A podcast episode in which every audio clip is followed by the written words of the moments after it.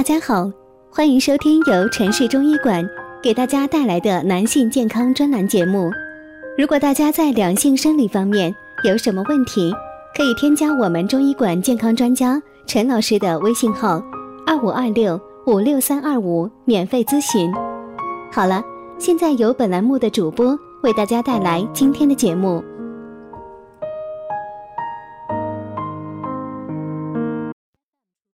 有的说运动长寿，有的说静养长寿，到底哪个对？本问题产生的本质在于东西方思维方式的不同，而不仅仅局限于医学健康的层面。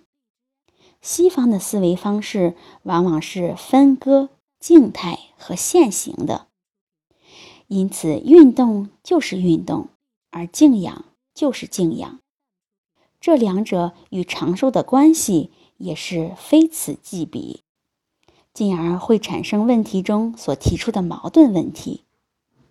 不同专家持不同的观点也很容易理解，而用东方的思维方式来看待这一问题，可能根本就不存在什么矛盾，因为运动和静养本来就是一个整体，运动。是一种动态的静养，而静养则是一种静态的运动，两者之间本身就是互相关联，你中有我，我中有你，不能割裂的。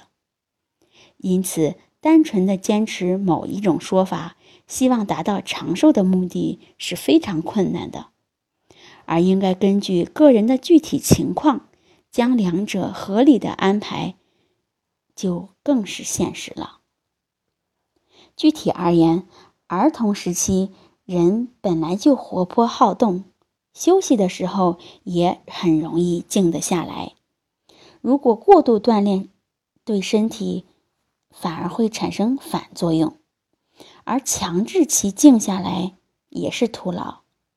因此，这一阶段最好是能顺其天性。给其创造一个良好的成长环境。进入到青少年时期，正是精力充沛、身心逐渐成熟的阶段。这个时候已经具备一定的自制力，可以适当的增加运动的锻炼，不仅有利于让体魄更加强健，也可以达到一定适当的舒缓压力的作用。到了中老年阶段的人，精力和体力都会有所下降，体力锻炼的效果也会不如以前。这个时候的人心性会更加的成熟，可以让自己能逐渐静下来。因此，这一阶段逐渐过渡到以静养为主是合适的。以上是从一个宏观的角度。对人不同的阶段进行的分析，而具体到某个人，则也是情况有所不同，需要结合身体情况，科学的选择适合的养生方式，而不要人云亦云、盲目随从或者迷信专家。如果大家在两性生理方面有什么问题，可以添加我们中医馆健康专家。陈老师的微信号：二五二六五六三二五，免费咨询。